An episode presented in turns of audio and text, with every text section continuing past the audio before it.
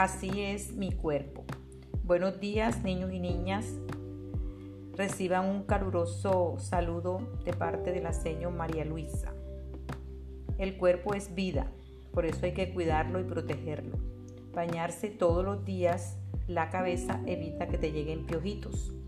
Lavarse las manos después que salgas del baño. Corta y limpia tus uñas. Cepilla tus dientes después de comer y antes de ir a dormir. Protege tu cuerpo con ropa limpia y adecuada para el clima.